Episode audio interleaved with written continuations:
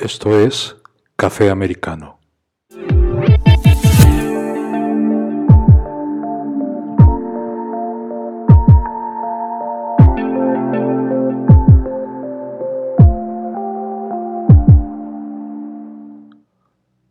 ¿Por qué dice el presidente Andrés Manuel que el PIB es obsoleto?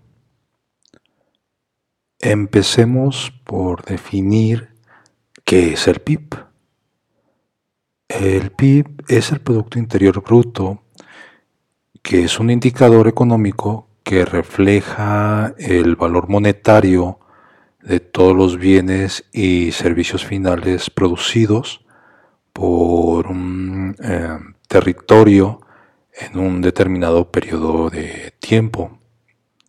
Se utiliza para medir pues, la riqueza que genera un país en, en lo general. También se conoce como Producto Interno. Perdón, también se conoce como Producto Bruto Interno. En sí el PIB mide la producción total mm, de los bienes y servicios del país, por lo que su cálculo normalmente es bastante complejo.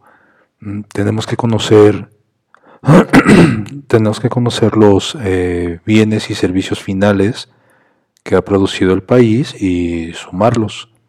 Es decir, desde la producción de, por ejemplo, manzanas, leche, libros, eh, vehículos, máquinas y todos los bienes que se hayan producido en el país hasta los más sencillos y simples como eh, los servicios de un taxi, un dentista, un abogado, el banco, un profesor, entre muchas otras cosas. Hay algunos datos que no se incluyen en el cálculo del PIB simplemente porque no se pueden contabilizar ni conocer. Por ejemplo, tenemos los bienes de autoconsumo o lo que se le conoce eh, en el ámbito económico como una economía sumergida. El resultado de todo ello mide el tamaño de la economía de un país, es decir, toda su riqueza económica. Cuanto mayor es el PIB de un país, pues mayor es su capacidad económica y por tanto su mayor, eh, por tanto mayor es su capacidad para generar empleo e inversión. En sí el, el Producto Interno Bruto se vuelve, perdón, se suele calcular trimestralmente, aunque el dato del PIB que se suele utilizar para medir el tamaño de una economía es el PIB anual, es decir, todo lo producido en ese territorio durante el transcurso de, 12 meses, un año. Respecto a México, hablando de los estados eh, federales, según los últimos datos arrojados por el INEGI en el 2020, tienen a la Ciudad de México en primer lugar con el 15.80 de aportación al PIB nacional Luego le sigue el Estado de México con el 9.1. Después viene eh, los primos en Nuevo León con el 8% y Jalisco con el 7.5%. Y en lo contrario, hay estados eh, mexicanos que su, su aportación parece una broma, como el estado de Baja California, que eh, aporta el punto 8%, Nayarit el punto 7%, Colima el punto 6% y Zacatecas el 1%. Y ustedes se preguntarán qué es o por qué, por qué tienen esa gran diferencia de unos estados con otros. Y muchos se van a ir por el que el territorio es pequeño o porque los gobiernos federales los tienen en el, olvido.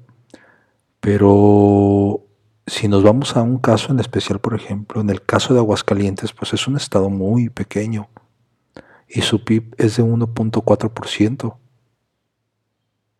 ¿Cómo ¿Cómo puede producir el estado más pequeño más PIB que estos que acabo de mencionar? Y entonces el otro dato al que debemos referirnos es pues eh, qué población tiene cada estado. Y por ejemplo, regresando al estado de Aguascalientes, que su PIB es de 1.4, pues su población forma el 1%. En Baja California Sur, que tiene el 0.8 de PIB, su población es el 0.6%. En Nayarit, su población es de 1%. En Colima es el 0.6% y el Zacatecas es el 1.3%.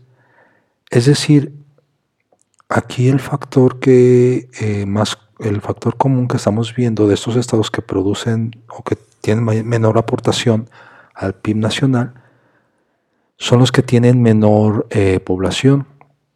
Y ahí habría algo de congruencia en este asunto.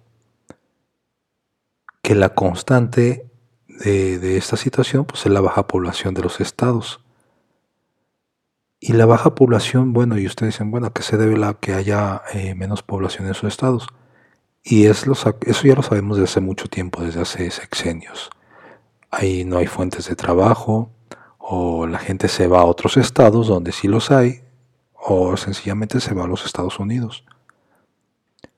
Aquí eh, la falla la han cometido los gobernadores de cada entidad al no crear ese entorno económico dentro de sus jurisdicciones y eso jala o mete en problemas a los demás estados del país, pero sobre todo a las entidades que tienen una mayor aportación del PIB, pues las fórmulas que hace mm, Hacienda y Crédito Público no les favorecen lo absoluto. Eh, ¿Qué debe hacer el gobierno federal para ayudar a, ayudar a todos los estados y no exista esta disparidad de producción del PIB? Pues deberían de legislar a nivel federal un estatuto o un reglamento que obligue a cada estado a producir un mínimo de aportación, porque pareciere que los estados que menos producen son como estados vampiros, que solamente le están chupando lo que producen los demás. Bueno, ¿y cómo se lograría que este, produzcan más PIB o para que llenar ese requisito? Pues con inversiones, literalmente. Y es aquí donde uno se pone a pensar en esos estados que les acabo de mencionar, de los que menos eh, aportan. Y es bueno, pues, eh, como el estado de Zacatecas tiene tan poca, tan poca eh, aportación, cuando casi todo el estado de Zacatecas está lleno de minerales ricos. O como Colima, con el puerto de Manzanillo siendo la puerta de Asia por el Pacífico, ¿Cómo tiene tan baja aportación de PIB? O Baja California, que tiene el Golfo de Cortés, pues de un lado, y por el otro lado tiene el vasto Pacífico. ¿Cómo no pueden producir todo un mercado mundial de pescados y mariscos? Y Nayarit también tiene esa misma posibilidad que Baja California. Y aquí te, aquí eh, te pone a pensar muchas cosas. Te puedes ir, a lo mejor dices, bueno, pues es que los gobiernos abandonan.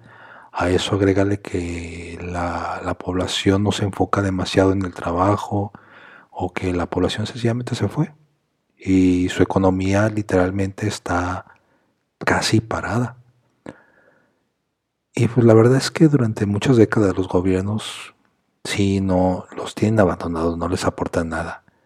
Gobiernos estatales y federales. Em, y sobre lo, cómo va esta administración con Andrés Manuel, en lo personal yo siento que todavía es muy temprano para saber si la administración actual cambiará toda esta situación. Quizá para finales del sexenio tendremos una idea. Si las cosas siguen igual o peor para el 2024, sobre todo con estos eh, estados, entonces México no ha encontrado la fórmula política que sacará a la nación del hoyo para, convertirla en, la mayor potencia del, Océano Pacífico en el continente americano. Andrés Manuel se está enfocando mucho al sur de México, como ya lo hemos visto, pero estos estados no están en el sur de México. Y eso es preocupante. Y pues con todos estos datos, pues señores, el PIB no es obsoleto. Realmente es muy importante saber cuánto produce cada estado y para saber por qué producen menos y por qué los que tienen más producción producen más.